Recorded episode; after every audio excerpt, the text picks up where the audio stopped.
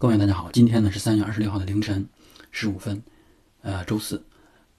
给大家录节目。然后我先在继续讲节目之前，我先回顾一下今天这个股市。由于这个美联储宣布无限量的回购这个购买股票和企业的这个债券，所以呢，也就是说出了一个这个绝招吧。所以呢，这个美国的股市大涨，日本这个股市也是涨，所以今天的这个 A 股呢也是涨的。但是呢，整体的涨势其实并不像预期的那么高。还是相对理呃理性一些，所以今天呢，我就卖出了一部分，就是以前是亏的，现在是赚的，赚的并不是特别多，我就卖出了一部分。为什么做这个操作呢？我觉得主要是因为我判断现在这个形势其实是非常复杂的，而且我的持仓的仓位呢是偏高，所以我想降低一下我的持仓仓位，因为未来这个走势呢还不是特别明确，所以这是我的这个操作的一些策略和想法。总体而言，我觉得现在的股市呢。呃，面对疫情和这个美国金融系统的这个风险啊，我觉得还是保守、谨慎，就是要确保，就是把这个承受的损失啊，你能想象到的损失，尽可能的去想，如果这个损失放大，你能不能承受得住，然后再去想你应该怎么操作，是加仓还是减仓？对。然后继续我们的节目，我们上期讲的是这个美元它是如何在全球范围内建立这个霸权的。首先呢，就是基于二战的时候，美国积累了这个财富以及它的这个生产的这个体系，就制造制造业的这个能力。然后呢，基于这个二战的参战国大家都是一片废墟，所以呢，美国宣布把自己的这个资金以低的利息借贷给这些参战国，让他们去恢复这个工业生产经济，发展经济。而且宣布说，这个美元是跟黄金挂钩的，也就是说，所有的国家只要有美元，你就可以来我美国兑换成黄金，把黄金带走。所以呢，就是。这样一个布雷顿的这个森林体系，加上两个机构，一个是世界银行，一个是国际货币基金组织，这两个机构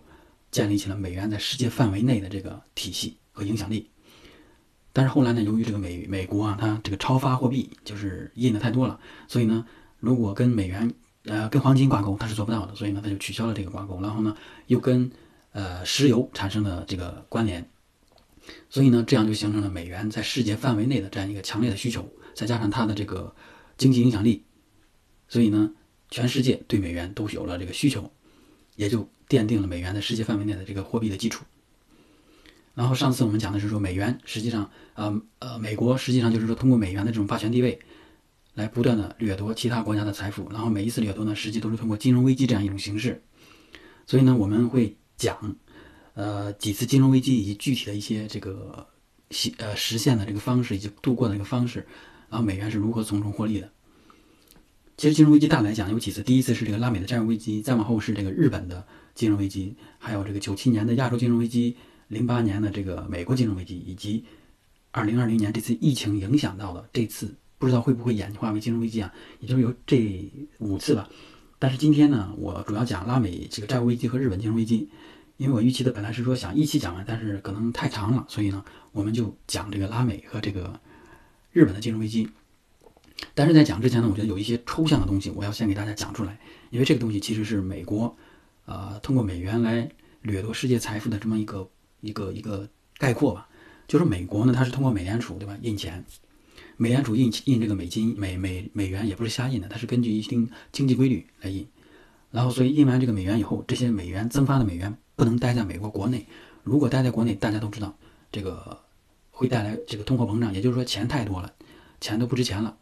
所以影响美国国内的经济发展。他要把这些钱印出来的钱怎么办呢？是撒向外国，撒向世界上其他国家。这就通过什么呢？通过一个非常重要的这个就是利率的调节。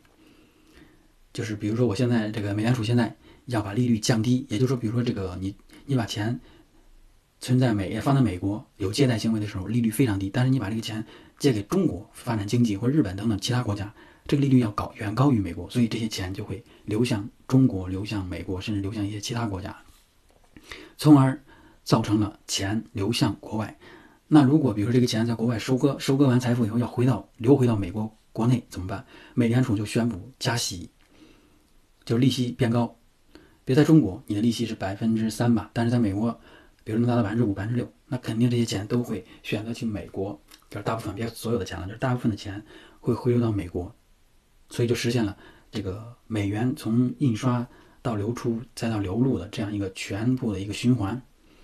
从而财富也就是到了美国。这是一个典型的这么一个一个循环啊。所以这里边你会观察到有美联储，有利率利率的调节，这是非常关键的。另外一个就是说，在其中起到支撑作用的，实际上就是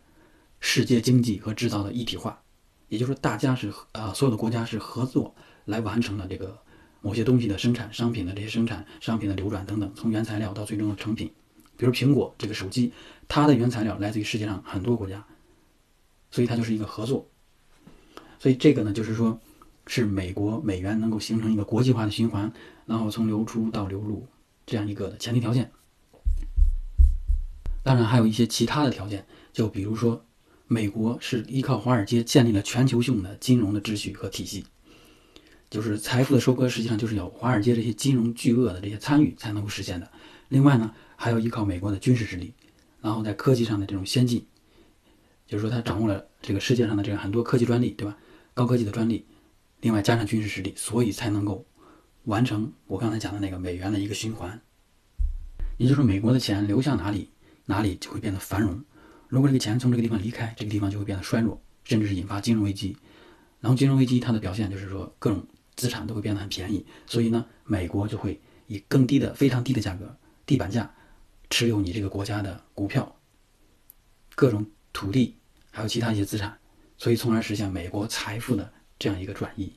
但是每一次就是说。世界上其他国家要发生金融危机的时候，其实背后的原因都是因为美国自身的发展遇到了问题，他要把这个问题转嫁出去，让别的国家替他来背这个锅。所以我们就从这个，呃，第二次石油危机开始，也就是一九七八年。一九七八年呢，就是发生了这个两伊战争，中东伊拉呃伊朗和伊拉克发生了战争，他们都是重要的石油的生产国，所以当发生战争的时候，石油的产量就下降了。石油产量下降带来的是石油价格的上涨。石油价格的上涨带来的是商品价格的上涨，因为我们的衣食住行有方方面面的这个产品、商品都需要依赖于石油才能够生产出来。美国呢，又是当时非常重要的石油的需求国、需求国家，所以这个第二次石油危机带动了美国国呃国内它的生产的成本的提高，从而呢引发了美国国内的通货膨胀。通货膨胀的表现就是几乎所有的商品的价格都在上涨。也就是说，钱不值钱了，可以这么理解。所以呢，美国就发现自身有这个问题。他当时制定的这个解决策略是什么？就是提升美元的这个利率，让这个钱呢减少在市场上流通的钱，让这个钱都存到一些银行里边或投资到其他地方去，所以从而就是说减缓这个通货膨胀。但是他的这个决定其实对于拉丁美洲国家来说有很大的影响。为什么这么说呢？就是说，拉丁美洲国家其实是就是非常贫穷的一些国家，但是呢，他当时从欧洲和美美国呢获得了一个一些利息非常低的这个借贷。然后呢，因为当时的大环境就是说，当时的这个利息都非常低，所以呢，拉丁美洲这些国家，像墨西哥等等，他们都能够依靠这个借贷去发展自己国家的经济。但是，当美国宣布要提升这个利息的时候，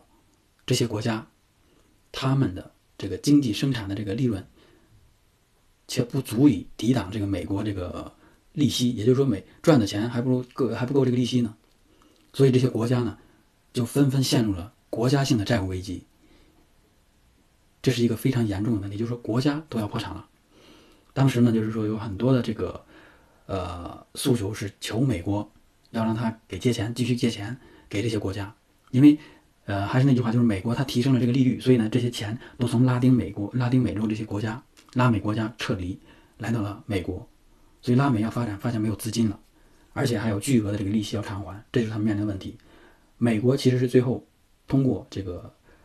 这个世界货币基金组织向拉丁美洲提供这个贷款，但是这个是有前提条件的，不是说利率高与低的问题，而是说我可以给你借钱，但是呢，你拉丁美洲要开放你的这个金融市场。金融市场向美国完全开放，所以就等于说美国掌控了拉丁美洲国家的经济命脉，对吧？你的股市、你的银行、你的证券都要向我开放，所以美国就以一个非常低的价格就把这个拉丁美洲的国际呃国家的这些命脉都给控制住了。所以你以后国家的发展，无论你赚多少钱，对吧？我其实都是一个大股东，我可以掌控你的这些呃资金，所以这个呢，其实就是说非常简短的来介绍说拉丁美洲这个债务危机如何是通过美国化解了，但是呢，美国也把自己的这个利益深深的植根到这个国家当中。然后咱们再说，就是说同样也是由于这个第二次石油危机，美国它的通货膨胀造成了国内这个物价上升，但是在这个时间有崛起的一个国家就是日本，日本是一个就是说，呃，能够以低低廉的这个成本制造出质量非常有保证的这么一个一个这个质量有保证的这些产品，所以当时日本制造是在全球范围内非常有影响力的。中国制造在前些年还是一个低价，就是廉价的这么一个印象，但是日本制造当然是廉价加高质量，所以你就想想，当时美国的汽车，美国的各行各业都深深受到了日本产品的冲击和影响，所以当时日本成为了世界上第二大经济体，美国当时就把日本作为自己的这个眼中钉，认为美国现在所面临的所有问题都是因为日本的冲击造成的，所以中美国的经济出现了这种危机。然后美国的汽车卖不动了，不如美呃不如日本的汽车好卖，甚至美国的这个半导体产业也受到了来自日本半导体产业的冲击，这都是一些高端的科技领域了。所以当时美国就把日本作为自己的这个假想敌，再加上日本确实当时非常有钱，所以呢，在美国买了很多的地产，也控股了一些公司，而且也在这个美国的股市里边有很多投入。所以当时的美国人看来，日本。虽然在二战时期战败了，但是他现在以一种和平手段，马上就要把美国占领了，所以当时是日本威胁论，所以这个跟我们现在中美之间的一个贸易战的这个有点相有相似之处，后边还会我还会继续讲。所以日本就是在这样一个背景下不断的买买买，然后呢经济发展也特别好，所以美国要想一个策略，制定一个策略，要牵制住日本的发展，让这个美国制造重新就是在这个市场上占有率越来越高。所以当时美国的这个总统尼克松就在一九八五年召开了在美国的在纽约的这个呃就是纽约广场饭店，联合了这个美日法英德五个国家，召开了一个会议。这个会议叫叫广场协议，制定了一个协议叫广场协议。但是呢，这个广场协议就是非常的神秘吧，就至今在这个市面上在没有公开的对外的这个内容披露，可能在国家的档案馆里就是。非常机密的地方有这个文字性的内容，但是现在没有任何人知道他当他们当时讨论的是什么内容，达成了什么协议。但是呢，从一些侧面的信息可以知道，这个呢，其实日本他的高官当时参与的时候呢，还是偷偷摸摸去的。所以这里边有很多的这个不可说的东西。但是其实目的可能就是美国的目的也是非常明显，就是要把日本这个日元升值，美元贬值。所以呢，参会的其他四个国家。会议结束完以后，都要抛售美元，从而加形成美元这个贬值。美元贬值带来的与之相反的是什么？是日元以及其他国家这个货币的升值。这个影响呢，我们来讲一下。就比如说，当时的时候，一美金是可以兑换二百六十日元，但是三年以后，也就是广场协议的三年以后，不到三年，一美金只能兑换一百二十日元。所以就是说日元升值就是升值了。日本呢，其实当时的这个官员啊，他其实认为日元升值有一定好处，因为这样就是一日元可以买到更多在货在世界上可以买到更多的这个原材料和货物了。但这个东西呢是一个双刃剑。我们分析一下，就是说，比如说日元升值，它对于日本有什么影响？我们举个例子，比如说日本的一台摩托车一千日元啊，假设一千日元可以卖到美国，那兑换成美元之前就是一千除以二百六，对吧？是大概比如说四四美元吧，你就买了一辆摩托车。但是现在呢，这个日元升值了，你就需要用一千除以一百二，也就是八左右，就是八美元，去就是美国人要用八美元才能买到这辆摩托车，所以价格升了一倍。这就造成了日本的这个产品在美国在其他市场上的竞争力的这个下降，因为你虽然质量好，但是你价格太贵了。所以这个是美国期望看到的，但是日本呢不期望看到。这就是说，为什么说货币？呃，升值不利于出口，但是它有利于进口，因为大家觉得自己手里的钱更值钱了，所以想买。但是别的国家不想买你的东西了，所以呢，基于这样一个背景，日本政府呢就决定说要降低这个利率，因为日本当时其实还是非常有钱的，要降低利率，同时呢要做要给这个企业降低赋税，就是降低税收，通过这些措施呢，也就是说让企业可以以更低的价格去跟世界上其他国家去竞争，从而拉低这个日本提供产品的这个价格。这个措施呢，确实也非常有用，但是呢，它带来一个不好的影响，因为日本的利率降低了，对吧？但是日本国内呢，钱又非常多，这些钱去哪儿？如果是在日本国内待着，那一定是进入到房地产，进入到股市，所以后续就引发了日本的股市的泡沫和房市的泡沫。如果这个钱要出去，就要投资到其他国家，比如说日本的这个利率是百分之一，但是到了东南亚的国家，那百分之三、百分之五甚至更高，所以这些钱肯定会出去的。这也就是跟九七年的这个这个这个东南亚的金融危机有一定关联，所以金九七年的。这个金融危机，亚洲四小龙这个金融危机，它跟日本金融危机有一定的关联性。下一期我们再讲，我们这次只聚焦日本。然后日本由于刚才的政策，对吧？它造成了他们这个房价还有这个股市的泡沫。这两个泡沫大到什么程度呢？就是说，东京，就日本的这个东京，它的土地的总价加起来能够买下美国的土地。这是在九一年的时候，你就想一想，多么的夸张！因为美国国土面积是日本的一点五万倍。但是一个日本的仅仅是一个京东，一个一个东京啊，就能够买下整个美国的土地，多么的恐怖！所以就是这样一个背景下，日本的整个的社会环境都是脱实向虚，也就是说没有人在搞实体的经济了，因为这东西，对吧？不如房地产和泡这个这个股市来钱快，因为当时就是你买了一个这个房子或者店面，第二天你就可以赚很多钱抛出去，就是这么夸张。所以呢。日本人，你就想，他当时是一个就是资源匮乏的国家，他们知道自己的这个优势是在这个向世界上输出这个物美价廉的这些产品，才能够保持日本经济的一个长期的发展。如果说搞这些虚的，最终日本肯定会这个这个金融金融啊会这个崩塌的非常的惨。所以呢，当时日本的这个官员就主动的刺破了股市和楼市的泡沫，当时制定的这个。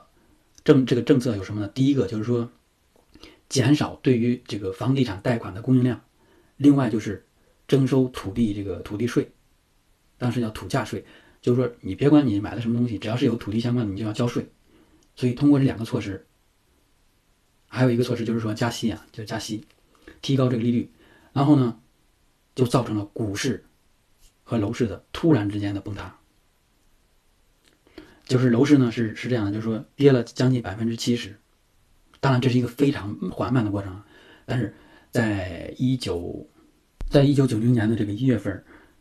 有一天啊，就是我忘了哪哪号了，就是这个日本的股市暴跌百分之七十，然后后续呢又引发了这个楼市的下跌，再往后就是日本的逝去的二十年，因为当时人们相信的是说，日本的国土面积非常少，所以日本的土地价格不会跌，再加上东京。是日本的首都，所以东京的房价不会跌。基于这两个假设，所以大家都在买买买买买买，就跟我们过去一段时间就是对于中国这个楼市的这个判断是一样的。所以这个泡沫刺了以后，日本就陷入到了经济衰退的过程中，而且持续了非常长的时间。所以呢，就是美国呢，美国呢，在这个时间段做了很多深入到。日本股市、呃证券、银行等等金融体系内的所有很多事情，因为当时就是美国的这个公司可以在日本直接建立一个公司去做证券的业务，就是全资的，就是美国控股全资的公司，能够参与证券这个交易。所以也就是说，日本的金融市场完全对美国开放了，这是美国强制要求的。因为日本呢，其实没有自己的这个军事力量，完全依附于美国，所以他才同意了这个这个这个广场协议。后边又把这个金融市场完全开放，所以呢，就是在这个泡沫过程中，美国拿着美元来抄底，买了日本的很多企业、土地，还有这个债券，还有金融市场的很多资产，所以，就虽然当时就是跌得非常猛啊，但是美国呢就趁机深入到这个日本的各行各业，然后捡便宜买买买，所以呢，这就是说美国为什么。用相同的手段来对待中国，对吧？让你开放这个市场、那个市场，因为现在中国其实有很多企业的股份，呃，就是这个股票是不允许外资买入的，或者买入的份额非常低，这就满足不了美国说我要用我的美国美元来大举买入，控制你这个国家的经济的明白？这就是为什么中美之间一直在博弈。每一次这个金融危机呢，实际上都是背后有很多力量在博弈，不仅仅是军事上的、经济上的、政治上的等等。所以呢，下期呢我们会讲这个九七年的金融危机，在那个里面你就会看到说，呃，美国的华尔街和香港政府以及中国政府之间它的博弈。金融危机呢，就是对于世界财富的收割呢，虽然说，就简单来讲，像我一开始讲的那样，就是说美元它的流动在世界范围内流动去收割财富，但是呢，具体到每一场的金融危机，它都有很多实实在在的问题，切切实实的问题，所以有时候就是我们看起来好像这个事儿也不是像抽象的那个模型那么简单，但是最终它是这样的，或者说，呃，美国这一方期待的是这样的，但是现在就是说遇到中国以后，就是在中国的。这个博弈上，可能这个模型有可能会被打破，因为中国的经济体量、人口，还有其他的一些民族特征，加上社会主义这个特色，是美国从来没有遇到过的。呃，我我觉得这个问题我们以后再深入的展开来聊吧。今天呢，先聊到这里，感谢大家。